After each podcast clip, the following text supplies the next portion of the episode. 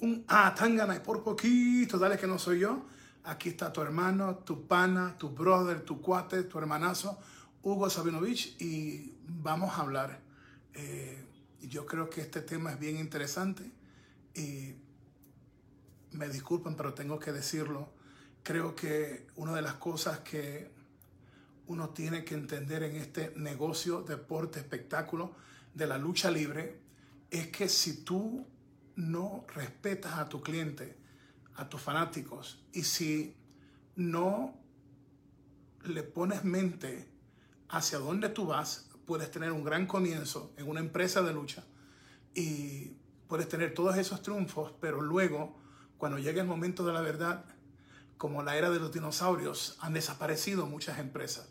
Y vamos a hablar de dueños de empresas que en un momento dado eran los más grandes y cómo de momento, eh, con la excepción de Vince McMahon, eh, ha desaparecido todo ese imperio que construyeron. Y sabemos que la historia nos enseña que aún el imperio romano, que era el más fuerte, con su ejército, eh, fue derrotado también. Y hemos visto a imperios como la Unión Soviética, que aunque está Putin de nuevo volviendo a hacer de la suya, pues lo que era, lo que era la Unión Soviética es Rusia y, sabemos los problemas que hay en este momento. Eh, crecí viendo lucha libre y desde los 14 años fui luchador profesional. Trabajé con promotores locales como un Toro Maldonado, que en Nueva York con el presidente del Concilio Deportivo de Nueva York, obligaron al papá de Vince McMahon para que permitiera que luchadores de él, como Tony Garria, como el propio Pedro Morales, pudiera luchar con nosotros, una empresa latina pequeñita en Nueva York. Y, le dijo Toro Maldonado y el presidente del concilio, Osvaldo Vega, que si no lo hacían, iban a llevar buses al frente de Madison Square Garden a decir que había discriminado con nosotros porque teníamos para dar espectáculos, pero no nos tomaban en cuenta. Eh, aprendí con el Toro Maldonado el arte de cómo promocionar el combate. Luego fui con Arturo Mendoza, que era mitad dueño de lo que, era, lo que es eh, Puerto Rico, un mexicano pequeñito. Es un hombre increíble. Eh, creo que de él aprendí, ya lo he hablado en mi libro y otras veces aprendí mucho del arte del micrófono. Pero él mismo pudo haber sido el dueño completo de Puerto Rico y del Caribe, Arturo Mendoza pero la bebida, las mujeres, las apuestas, eh, fueron sus, demonios que no pudo controlar. Y ahí vamos con el señor Carlos Colón y Llovica, por quien trabajé eh, como 15 años, cuando la lucha libre en Puerto Rico era número uno.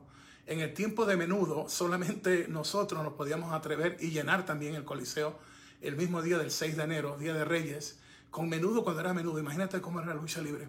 Pero así Carlos Colón y Llovica con todo el éxito que tuvieron, y aquí hay una mezcla de cosas, creo que también el hecho de que uno de los dueños era estrella de la lucha libre, también hubo un conflicto, como ha habido, y te voy a hablar de todos los demás conflictos que hubieron en empresas que no debieron haber desaparecido y como que siempre le quieren echar la culpa a Vince de todo. Eh, Carlos Colón y el señor Llovica tuvieron el éxito más grande, no solamente era Puerto Rico, lo dominábamos en inglés, hacíamos programas en inglés y español y todo lo que tenía que ver desde Panamá a Puerto España, Trinidad Tobago, obviamente, eh, las Islas Vírgenes, eh, Curazao, Barbados y eh, Puerto Rico explotaban. Si tú no estabas luchando para Brengaña, IWA, World Class Championship Wrestling de los Banerics o Japón, Baba o Inoki, tú querías estar en, en, Puerto Rico y ahí vivían Mr. Fuji, grandes luchadores vivían en Puerto Rico porque era un territorio grande. Creo que una mala administración el hecho de que Carlos Colón, a quien respeto, en un momento dado, cuando yo quería que se le diera la oportunidad de estelarizar a Sabio Vega, que era TNT, no pudo ver Carlos más allá adelante de eso.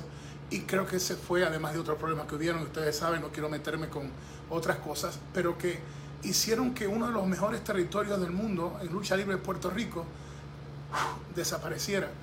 Y ese me dolió mucho porque era parte de, todavía es parte de mi corazón, con una fanaticada grande. Voy con Dominicana de Espectáculos, tierra de Jack Veneno, de Vampiro Cao y el Puma, eran los tres dueños.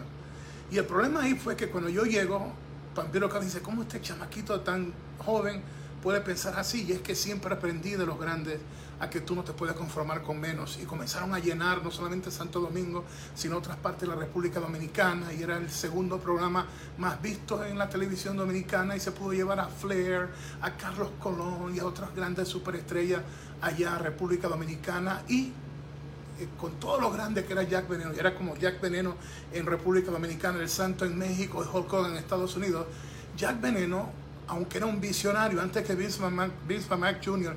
hiciera todos estos monstruos y, personajes, ya Veneno los tenía, ya Veneno los tenía en su mente y los hacía monstruos.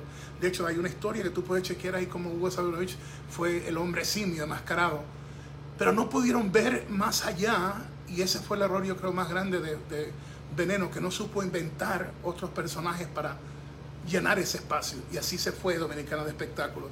Y otros han tratado, pero no tienen la mentalidad de, la visión grande. Solamente saben en hacer lucha y vámonos. Y así se fue Puerto Rico, así se fue República Dominicana. Así se fue la empresa del chic verdadero. El chic verdadero corría desde Detroit a Toronto. Se hacía plata como loco. Ahí estaba uno de mis amigos que en paz descanse, el fabuloso canguro Don Ken, de quien escuché los relatos. Y nadie te puede contar la historia verdadera que el que la hizo. Y con todo el dinero, el Chic no podía ver más allá de la sangre, la violencia. ¿Y cuántas veces tú puedes lanzarle fuego a la cara a alguien? ¿Cuántas veces? Y es lo que siempre he dicho, soy de la escuela vieja, pero también pienso en la lógica que cuando te confías demasiado en la violencia, llega el momento en que vas a fracasar y así desapareció el territorio del Chic. Y así te puedo ir por Canadá desde los Rougeau a Dino Bravo, te puedo hablar y vamos a entrar en lo que tú conoces, Giant Baba, eh, Antonio Inoki. Y no te voy a hablar ahora de, dónde está New Japan Pro Wrestling. Yo te estoy hablando de los tiempos que la televisión más grande, la cadena más grande, transmitían en vivo, en vivo la lucha libre y era algo impresionante. Tampoco pudieron ver más allá del crecimiento de, de nuevas estrellas, creo que se paralizaron y así fueron perdiendo los contratos grandes porque se les metió que ahora quieren hacer el shoot style o el strong style. Y eso, como te digo, será bonito para muchos, pero para mercadejo es poquito el grupo de gente que ama ese tipo de lucha. Y no hay nada malo con eso. Y así desapareció esa parte. Vamos rápidamente con... ¿Se recuerdan de Dixie Carter? Cuando Jeff Jarrett, doble J, tenía la empresa y era parte de los dueños. Dixie Carter vino, invirtió millones de dólares, una persona tremenda, un ser humano precioso, una mujer de negocios en otros negocios, pero que en la lucha libre no sabía, tenía el corazón, pero no sabía, y un clic de estrellas de gran nombre le sacaron millones, pero desde el nombre estaba antes de TNA, yo lo había dicho, TNA es un doble sentido de, esta parte de las mujeres y de la parte del trasero. Y dije, tarde o temprano no va a funcionar y con el tiempo tuvieron que cambiar el nombre, o sea, tú gastar en, hacer famosa tu marca para desaparecerla y después eh, ir a Impact Wrestling o como quieras llamarla. Y así desapareció esa empresa. Desapareció esa empresa. Entonces vamos a Vince McMahon y luego vamos con Tony Khan. Vamos primero con Vince McMahon lo podemos culpar de muchos, de, muchos errores, pero ninguno de ustedes ni yo somos perfectos. Pero logró evolucionar de la mente de los promotores que veían su producto como algo regional. Yo le doy gracias a Dios que de jovencito yo nunca vi, yo, en Santo Domingo querían tener la lucha solamente allá y dije, no, República Dominicana es Santo Domingo. No, que no hay dinero en otras partes. Si hay dinero, lo demostramos que hay dinero. Eh, pero ninguno de los demás promotores veían su producto como un producto global. Y vino Vince McMahon Jr.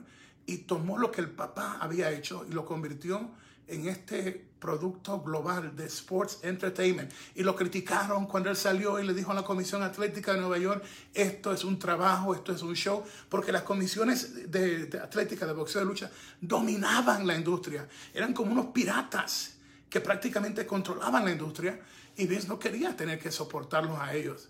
Había veces que, te regían tanto a lo que tú hacías que por cualquier violación te quitaban la licencia y no podías dar lucha de nuevo. Vince ha cometido errores grandes, pero puedo decir que los sacas a todos y es el único que todavía hoy en el 2022, por más crítica que podamos tener de él, su producto es el número uno y creo que podemos diferir en qué, calidad de producto es lo de él, pero W, lo que era World Wide Wrestling Federation, luego WWF, luego WWE, se mantiene porque Vince no permitió ni que su parte de estar en la lucha libre, en la parte de Stephen, en la parte de Shane, eh, los convirtiera ellos en estrellas centrales. Y tú me vas a decir, Hugo, pero el yerno Triple H, perdón, Triple H ya era estrella antes de casarse con Stephanie. Y logró pronunciarse a favor de construir las estrellas grandes. Y dicho sea de paso, lo critiques o no, ¿cuántos millonarios ha hecho Vince McMahon? Eh, podemos diferir muchas cosas de Vince, pero de los dueños de las empresas, de los territorios, aún con los errores que ha cometido, es el único que todavía hoy, en el 2022, tú puedes decir, vas a China como vas a Ecuador o a Puerto Rico o a México y aunque se puede diferir dónde estaba WWE, dónde está ahora, oye, está brutal. Sigue siendo una, una empresa, un producto, un... Yo diría que el sueño, la visión de mucha gente hecho realidad. Y lo que siempre decimos, branding, es la marca, la marca. Eh, que no se me olvide en el proceso, Eric Bishop y el billonario Ted Turner. Esto no solamente es de millones, porque muchos millonarios lo intentaron y perdieron hasta las glúteos máximos. Ustedes saben de qué les estoy hablando. Quiso Ted Turner comprar la mitad de la empresa de Vince McMahon. Vince le dijo que no y le dijo, ¿me la vendes? Ostras, arrebato. Y ustedes saben la historia, fueron exitosos. No sé cuántas semanas nos patearon el trasero a WWF eh, lo que era WCW Nitro y ya ustedes saben la historia, Eric Bishop diciendo, no vean Raw porque está grabado y fulano de tal es el que gana ahí.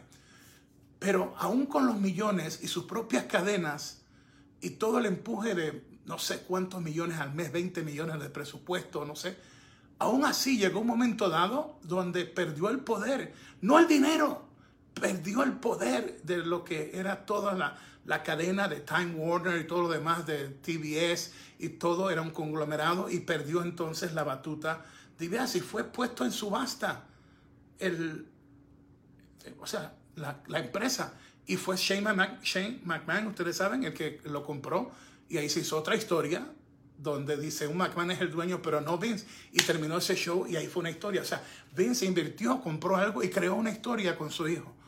Eh, Podemos diferir y criticar muchas cosas, pero de lo que le he hablado, y yo respeto a cada uno de ellos, porque ahí te puedo mencionar otros luchadores que tuvieron empresas, pero he querido ir más detallado sobre esto.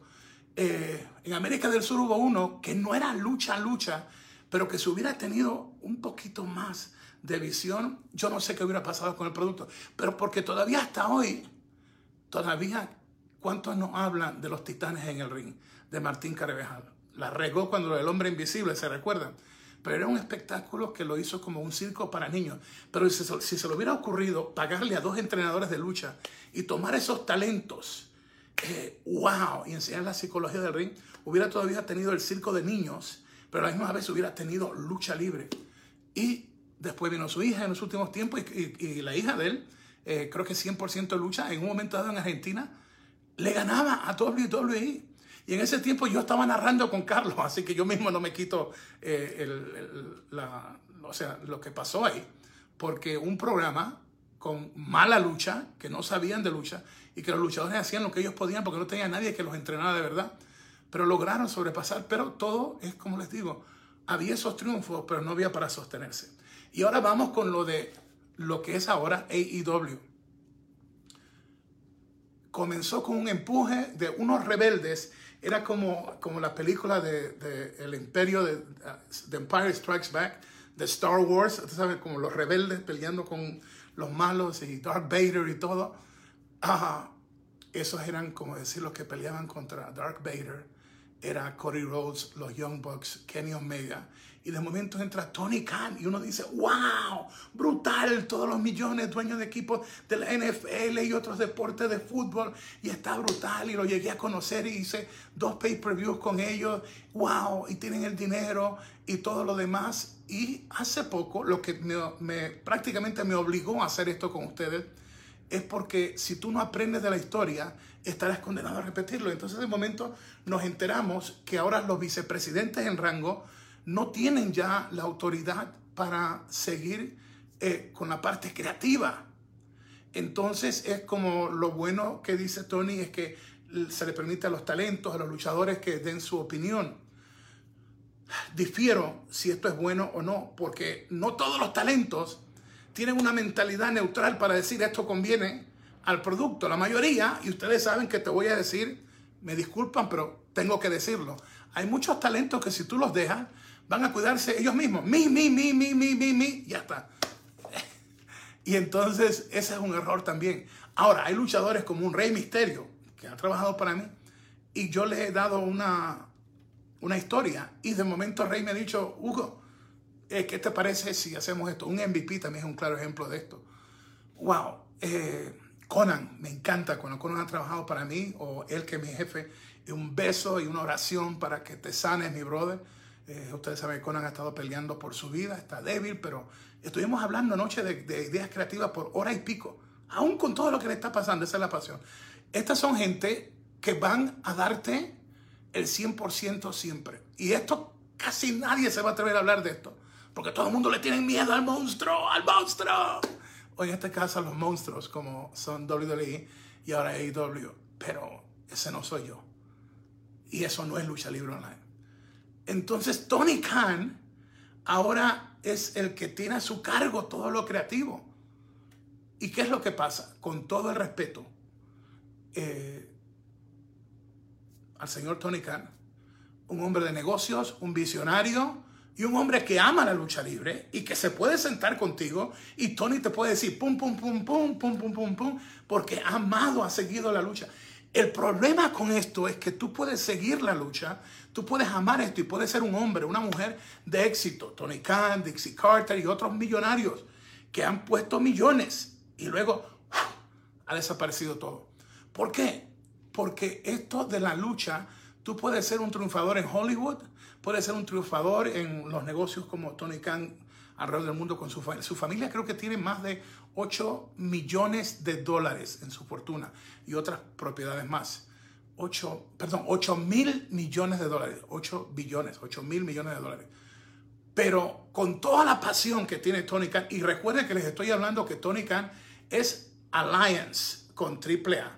Somos aliados de Tony Khan, lo quiero, lo bendigo, son gente que yo quiero mucho, pero no estoy aquí en Lucha Libre Online para hacerle los favores de policía a nadie, voy a decirte la verdad. Y Tony Khan está cayendo en un problema grande. ¿Por qué? Porque yo no creo que Tony Khan esté a la altura de ser la cabeza de su propia empresa. ¡Wow! Hugo lo ha dicho. Sí, te lo digo. Te lo digo. No creo que Tony Khan pueda ser la cabeza de su propia empresa. ¿Por qué? Porque no es una empresa pequeña. Ya cuando tú contratas luchadores que te van a llevar eh, una responsabilidad económica como Daniel Bryan, los que tiene bajo contrato. ¡Wow! Una nómina brutal. Pero no solamente es el dinero, porque el dinero lo tiene. El problema es cómo tú puedes delinear o ser la visión de una empresa que, aunque es grande económicamente, en territorio de rating es un, un baby, un bebé.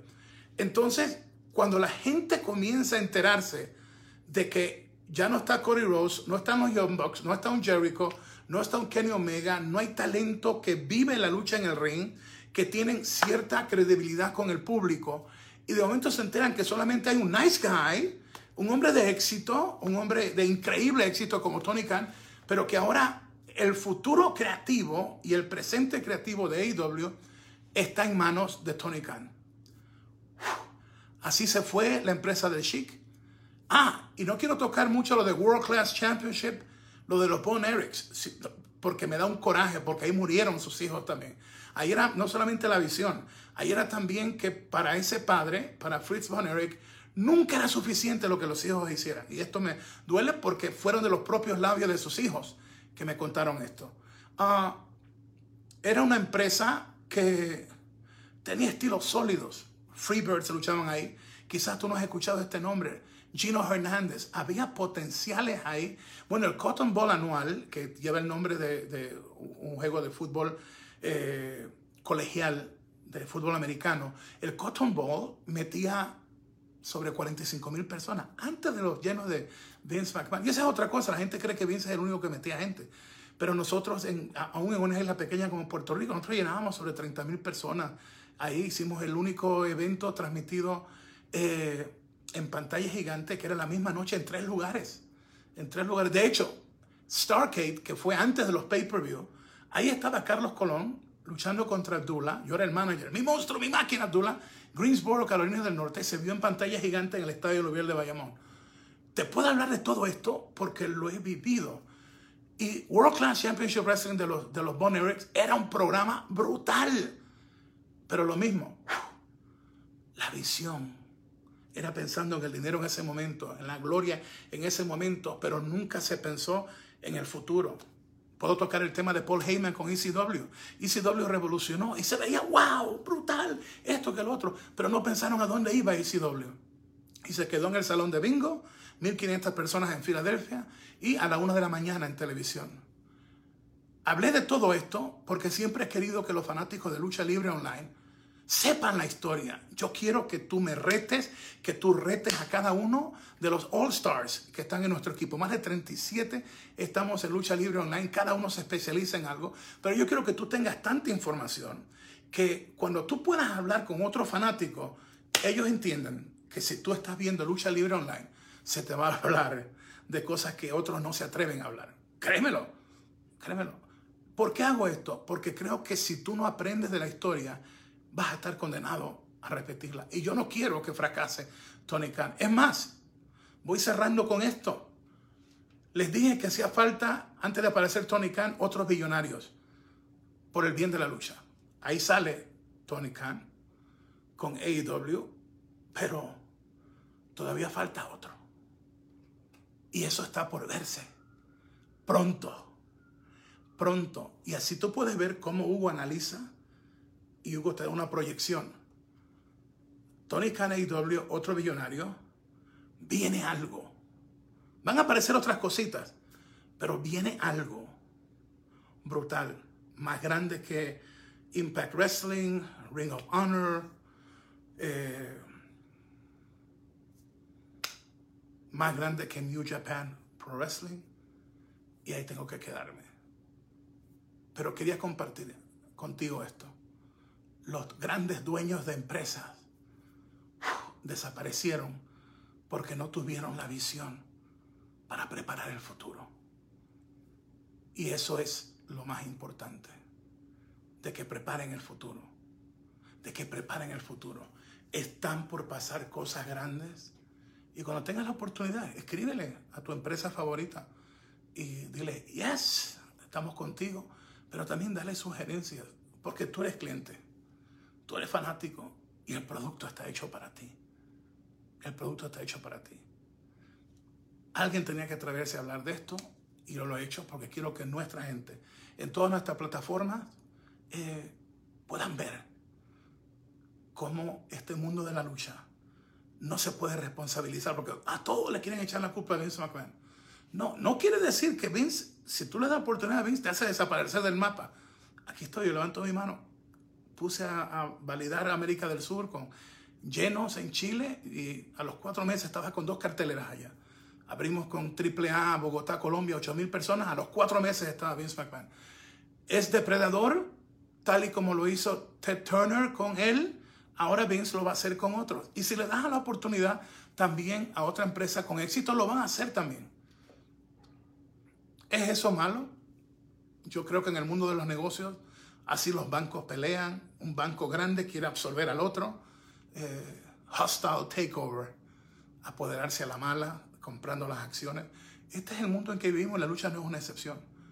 Un buen producto, una buena visión y pensar en el futuro e ir creando una base sólida, una roca. Y se recuerdan que hubo The Rock, eh, hombres de sangre fría, como un Stone Cold Steve Austin, un hombre sobrenatural, The Undertaker, el mejor técnico, de excelencia, un Bret the Hitman Hart, un monstruo. Ahí estaba Kane.